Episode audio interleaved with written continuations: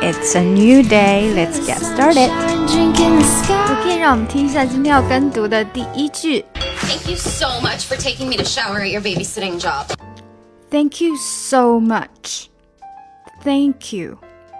Thank you so much. 那如果我们直接说 Thank you 呢？ 它是一个降调啊，就是 Thank you。但是如果你的 Thank you 后面还要跟着东西的话啊，一定是要留一个那种要跟着说话的感觉的。Thank you so much for.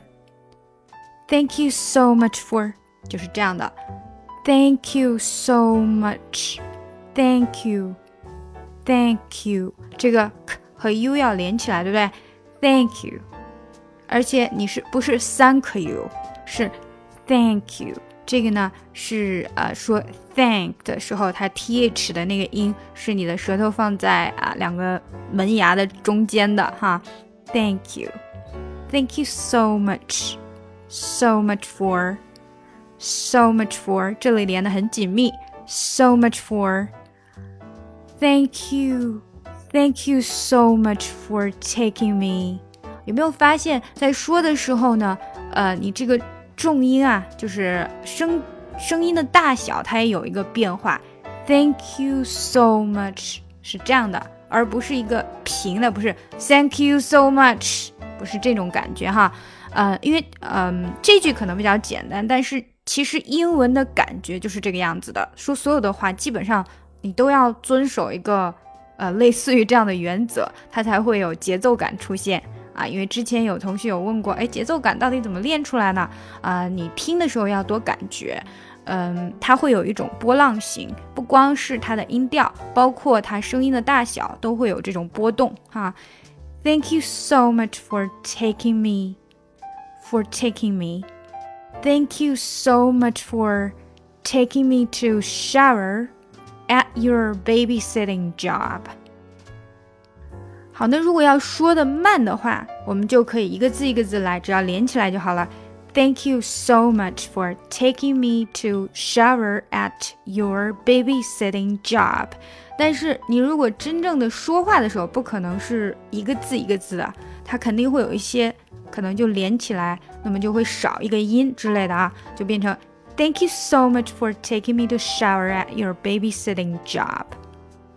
那为什么有些音会少呢？其实就跟我之前说它会有那种波动性是有关的，因为你有强有弱，声音有强有弱，那弱的时候，当在一块。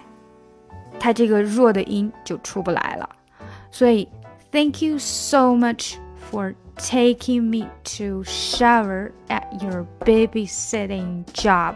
有没有感觉你可以打着拍子来说话哈 ？So much for taking me to shower at shower at shower at，这里等于就是连起来了。